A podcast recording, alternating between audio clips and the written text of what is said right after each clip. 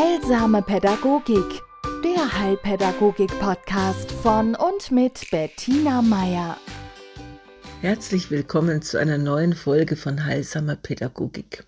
Ich habe gestern ein Video zugeschickt bekommen, auf denen mein Enkel zweieinhalb und äh, seit kurzem König seines Töpfchens mit Begeisterung und fiesem Funkeln in den Augen mit einer elektrisch betriebenen Spielzeugkettensäge, angetan mit äh, Bauarbeiterhelm, hinter seinem Papa herrennt, der laut quietschend schreiend, brüllend vor ihm davonläuft und er mit seiner, ja, blinkenden und unheimliche Geräusche von sich gebenden Kettensäge hinterher.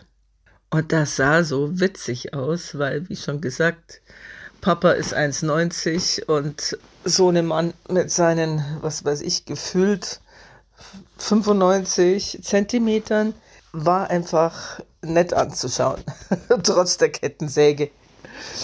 Ja, und trotzdem habe ich mir gedacht, hey, kannst darüber eigentlich lachen? Ich meine, hey, Kettensäge? Und unterstützt du hier die Ausübung von Gewalt? Dazu muss man auch sagen, ne, die Eltern sind natürlich auf, auf Friedensdemos und Antifa-Demos und ja, alles Mögliche. Und sind immer sichtlich erschüttert, wenn der Jungmann in seiner Kita beherzt auf andere Kinder äh, einschlägt. Ja? Jetzt könnten Sie sagen, kein Wunder, ne, wenn Sie ihm die Kettensäge erlauben. Aber genau deswegen finde ich es mal wichtig, dass wir drüber reden. Ich weiß nicht, welcher Jahrgang Sie sind, die Sie gerade zuhören. Also in der Zeit, in der ich äh, Kindergarten besucht habe und dann auch meine, meine, ja, es war sogar noch als mein Ältester in den Kindergarten ging, so in den 80er, 90ern, da war Fasching eine im Kindergarten eine ziemlich, ja, da ging es zur Sache. Da wurde geballert, da wurde äh, geschossen, da wurde, kennen Sie noch diese Einlegplättchen, die man vorn in die Magazin, in die Trommeln von diesen Spielzeugrevolvern gelegt hat und die dann, äh, wenn, wenn man den Abzug gedrückt hat, die dann geknallt haben und dann so herrlich nach Schwefel gestunken. Also ich war immer schon geräuschempfindlich. Ich fand das Knallen äh, suboptimal, aber der Geruch, ja, also, hm. Also damals hat es noch äh, wirklich geraucht und geknallt und es war ein Hauen und Stechen, bis das dann im Zuge der 90er wirklich aus der Mode kam, beziehungsweise wo dann die Friedensbewegung und ein wachsendes, wachsendes Bewusstsein für Gewalt auch in den Kindergärten ankam. Und dann wurden Pistolen verboten, zumindest die, die knallen. Später hat es dann auch die Schwerter getroffen, also alle Hieb- und Stich- und Knallwaffen. Und äh, Kinder mussten dann ausweichen auf, ich bastel mir mein Schwert selber mit Lego oder mit anderen äh, Steckspielzeug oder ich funktioniere halt dann, was weiß ich, Pappröhren um. Was ich damit sagen will, ist, die offiziellen Gewalt, also das, was Erwachsene mit, mit, mit äh, tödlichen Waffen verbinden, das hat man aus dem Kindergarten verbannt, als könnte man dadurch Gewalt aus der Welt verbannen. Was aber nicht hieß, dass, äh, ja, es hat sich dann Umwege gesucht. Ne? Also wenn, wenn ich kämpfen üben will, dann mache ich das halt mit Papprollen oder ich kämpfe mit irgendwelchen was weiß ich, Linealen. Denn dieses Bedürfnis, sich zu messen und auszuprobieren, wie stark bin ich im Vergleich zum anderen, das war nach wie vor da. Das, was uns Erwachsene Schwierigkeiten macht, auch bei der Kettensägen-Monster-Video-Geschichte, es ist ja unser Bild von einer Kettensäge. Ja? Wir verbinden, besonders wenn wir Saw oder irgendwas gesehen haben, was ich nie habe, wir verbinden damit äh, Splatter-Movies, wir verbinden damit Blutspritz, abgetrennte Gliedmaßen und ja, alle anderen unschönen Dinge, die wir unseren Kindern natürlich ersparen wollen, die wir auch niemals wollen, dass unser Kind äh, verübt, ja? Gewalt am anderen. Nur diese Friedenserziehung abkürzen zu wollen, indem wir Gewalterfahrungen unterbinden oder rausnehmen oder von vornherein mit einem Tabu belegen. Die Abkürzung funktioniert nicht. Denn das, was in unseren Augen Gewalt ist, das ist für Kinder erstmal ein Ausprobieren von Kräften, von Selbstwirksamkeit. Und ich rede jetzt hier wirklich von zweieinhalbjährigen, auch dreijährigen, auch vierjährigen, auch fünfjährigen. Denn ihnen geht was Wesentliches ab. Und das ist das, was uns wirklich da unterscheidet. Und das ist der Grund, warum wir als Erwachsene dieses zwiespältige oder ungute Gefühl bekommen. Kinder haben keine Vorstellung vom Tod. Nicht in dem Alter. Das können wir im Vorschulalter kippen. Ja, in der Regel. Zu den Ausnahmen von der Regel kommen wir dann noch.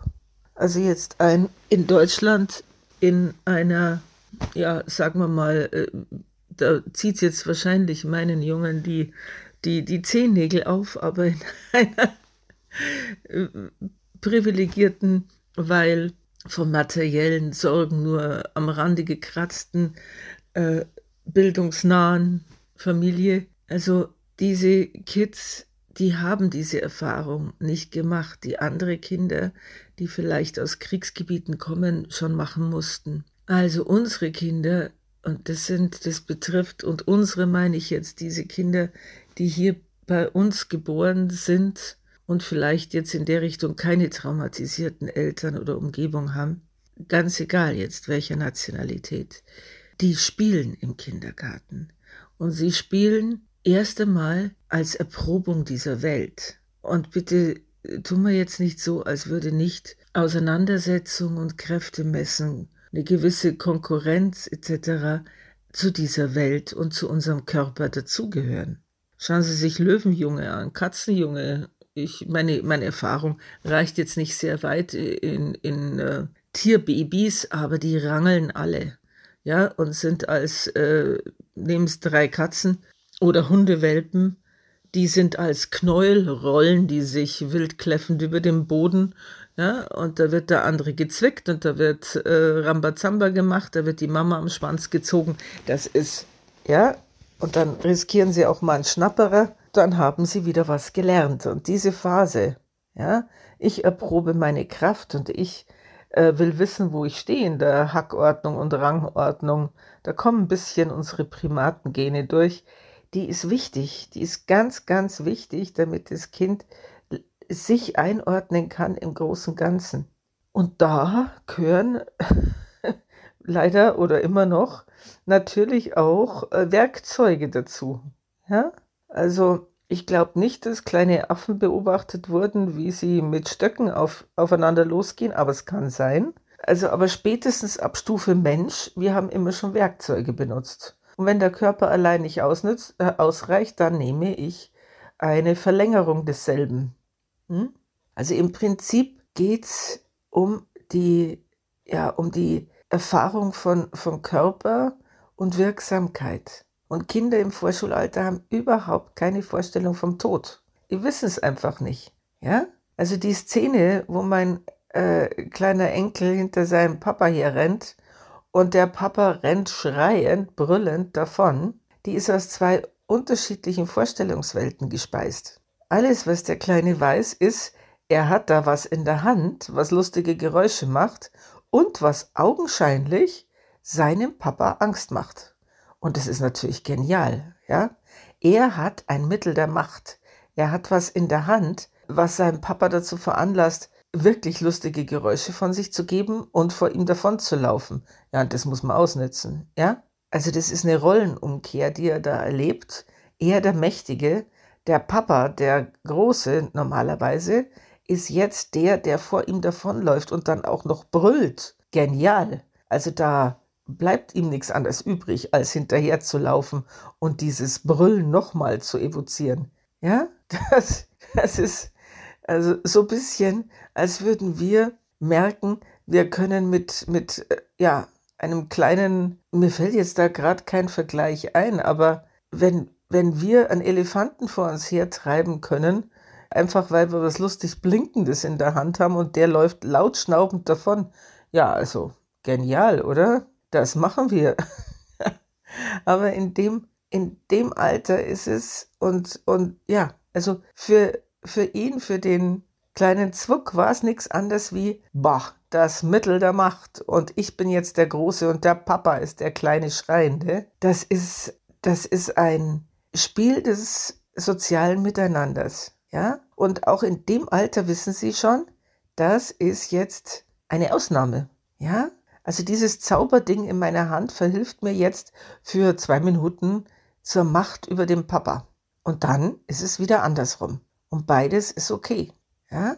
Also wenn, wenn ein Kind sich das traut und wenn ein Kind das gerne macht, dann zeigt es einfach, es vertraut, es vertraut der Bindung und es weiß, also jetzt bin ich der Starke für ein bis zwei Minuten und dann, wenn ich nicht mehr der Starke sein will, dann ist es wieder der Papa. Ja? Und der Papa ist es in der Art und Weise, dass er mich bergend in seine Arme schließt, dass er mir hilft, dass er auch sagt, so junger Mann, jetzt wird Zähne geputzt. Ja? Also Papa ist der Bestimmer, Mama ist der Bestimmer, aber jetzt gerade im Augenblick, jetzt bin ich derjenige, der meine Eltern dazu veranlassen kann, die lustigsten Dinge zu machen. Zu quietschen, zu, zu, zu rennen, sich vor mir zu verstecken. Also Kinder in dem Alter wissen, wissen schon sehr gut, was ein Spiel ist. Ja? Und das ist nichts anderes. Es ist ein Spiel.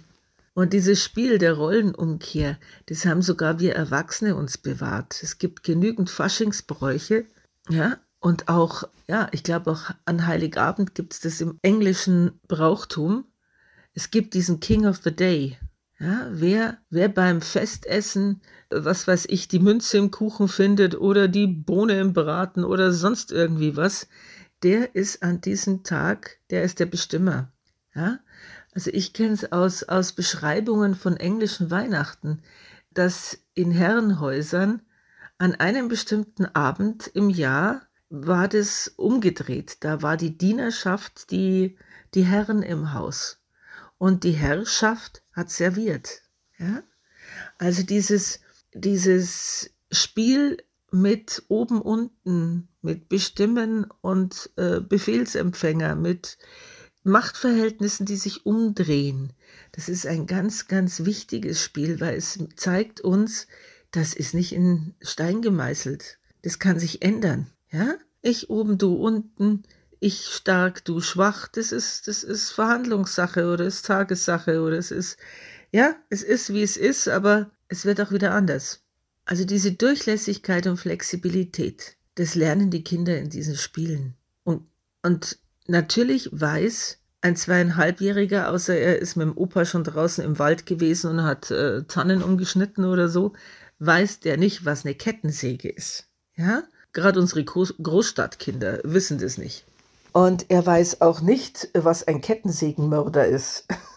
ja? Also, äh, weil er noch nicht Fernsehen gesehen hat oder sich irgendwelche Splatterfilme reingezogen. Also das, seine, die Wahrnehmung, die er hat, ist nur, ich habe ein Mittel, um Papa durch die Wohnung zu jagen. Und die Aufführung, die sein Papa da macht, ja, dieses schreiend vor ihm davonlaufen, die ist gespeist aus erwachsenen Fantasien und Erfahrungen, ja, weil Papa hat diese Filme gesehen oder äh, äh sowas ähnliches. Und Papa in, agiert, agiert das aus. Ja, deswegen läuft er ja schreiend davon wäre äh, wär Papa in der Realität, dann würde er sagen, oh, was für ein süßer Kleiner mit so einem, mit seiner süßen Kettensäge, ja? wäre der Spaß weg. Papa verhält sich so, als wäre sein kleiner Sohnemann ein Kettensägenmörder und fetzt laut kreischend davon. Und beide haben Monster Spaß. und das sollte man wirklich immer gut trennen. Also im Spiel mit Kindern treffen unsere Fantasien auf entwicklungspsychologisch äh, und entwicklungsphysiologisch total ja, normale und an der, an der Zeit seiende Tendenzen beim Kind. Ja? Also ein Kind spielt nur. Das, was Erwachsene drin sehen, das speist sich aus ihren eigenen Fantasien, aus ihren Erfahrungen, aus ihren Befürchtungen. Und da muss man vorsichtig sein. Und da muss man genau hinschauen. Ja? Denn Natürlich ist der Kindergarten oder diese äh, Vorschulzeit nicht nur ein Hort der Seligen. Also es gibt Kinder, die haben Gewalt schon im frühen Alter erlebt und gesehen. Die kennen ein Klima von Gewalt. Und wenn die jetzt mit, wenn die spielen, es sieht anders aus. Ja, also wenn man, man erlebt es, wenn man da zuschaut und man spürt rein, wenn Kinder was ausagieren, dann ist es was anderes als Spielen.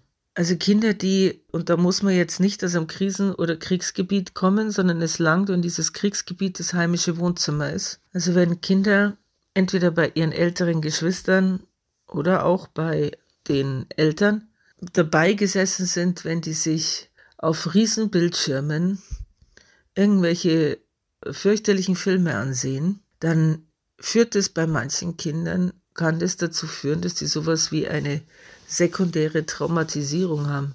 Also die, oder zumindest eine riesengroße Verwirrung. Die haben da Dinge gesehen, die sie einfach aufgrund ihrer Erfahrung überhaupt nicht verarbeiten können. Und das hängt sich sozusagen wirklich im, äh, im emotionalen fest und belastet die Kinder. Und sie wollen mit dieser Belastung umgehen, sie wollen das irgendwie verarbeiten. Sie, wie verarbeiten Kinder? Sie verarbeiten im Spiel. Bloß dieses Spiel unterscheidet sich von dem fröhlichen aufeinander eingedresche, das Zweijährige nun mal haben, unterscheidet sich, das merkt man. Diese Kinder handeln wie unter Zwang. Die sind, also die, die, die sind nicht wirklich da. Ja, also die instrumentalisieren auch andere. Also Kinder, die fürchterliches gesehen haben, sei es jetzt im Fernsehen oder tatsächlich, die sind schwer zu stoppen, wenn sie in so einer Handlung sind. Und die sagen dann auch, also das haben wir im Kindergarten durchaus gehört, ne? Ich nehme jetzt ein Messer und ich, ich schlitz dich auf. Und das ist nicht etwas, was dieses Kind tatsächlich tun will. Das weiß nicht mal in dem Sinn, was das heißt, ich schlitz dich auf, weil, wie schon gesagt, auch diese Kinder haben keine Ahnung vom Tod. In dem Sinn, dass sie wissen, was Tod ist. Aber sie haben es gesehen. Und das ist, war zu viel für sie, weil es eben ihre Verständnis und ihr Begreifen und ihres, das Einordnen von allem überstieg. Jetzt müssen sie es rauskriegen, jetzt müssen sie es weitergeben, jetzt müssen sie schauen, dass sie es, wie soll man sagen, ein bisschen lapidar ausgedrückt, aus dem Gebälk bekommen. Und das heißt, sie wollen es weitergeben und machen deswegen anderen Kindern Angst ja, die das noch viel weniger einordnen können, weil die überhaupt nicht wissen, wovon dieses Kind redet. Sie wissen nur, die Energie dahinter macht ihnen Angst. Ja, diese Kinder schauen auch ganz anders. Da ist kein Lachen. Überhaupt nicht. Die meinen es ernst. In Form von Ernst, der, ja, ein Kind das verarbeiten kann, ein Kind das das einbauen kann, das kann auch lachen und Witze drüber machen über was, was ihm begegnet ist ja, weil es seinen Bezugsrahmen nicht sprengt. Diese Kinder haben keinen Rahmen, in den sie das einordnen können. Das ist wirklich ausagieren, weil Kinder nun mal noch nicht verarbeiten, solche Sachen noch überhaupt nicht intellektuell äh, verarbeiten können. Das muss, sie, sie geben es weiter. Bloß leider Gottes, also entlastet es nicht, sondern es muss meistens immer wieder und immer wieder, das ist wie eine Endlosschleife, weitergegeben werden. Und da brauchst sensible Erwachsene und da brauchst mehr wie ein, wir schießen hier nicht, wir hauen hier nicht, ja, sondern da muss die Not dahinter erkannt werden. Natürlich muss das sofort unterbunden werden, wenn man sowas sieht. Aber das ist der erste Schritt. Der zweite Schritt ist, man muss mit diesem Kind und seinen Eltern reden. Man muss dahinter kommen, was, was ist da, was hat dieses Kind so verstört, was hat es so beeindruckt, dass es jetzt diese Form und nur diese Form der Verarbeitung kennt. Ich meine, wir dürfen schon dankbar sein, wenn Kinder das überhaupt verbalisieren. Ja, also es gibt ja immer zwei oder mindestens zwei Arten. Die einen, die es in sich hineinnehmen und es dann durch ich piesel wieder in die Hosen oder ich rote ein zum Beispiel oder ich entwickle eine massive Sprachstörung oder ja, also die in die Pathologie gehen, die sich so ausdrückt oder eben die massiv verhaltensauffällig werden. Bloß das hat nichts mit dem zu tun oder sehr, sehr wenig, was ich vorher geschildert habe. Ja? Und da müssen wir sehr, sehr gut und differenziert hinschauen und vor allen Dingen mit sehr, sehr viel Liebe und Verständnis. Und wir als Erwachsene dürfen es nicht verwechseln. Ja? Und das, äh, die Gefahr besteht am wenigsten, wenn ich im Gefühl bleibe. Ja, also wenn ich im, im Kontakt mit dem Kind bleibe und merke, um was geht's hier? Ja, geht es um diese na, entwicklungsphysiologisch total angemessene Ausprobieren der eigenen Kräfte und Grenzen in Eroberung der Welt, in der auch andere interagieren? Oder steckt da mehr dahinter? Ja? Und in aller Regel, Gott sei Dank, ist es gerade in dem Bereich zu 90 Prozent wirklich Spaß.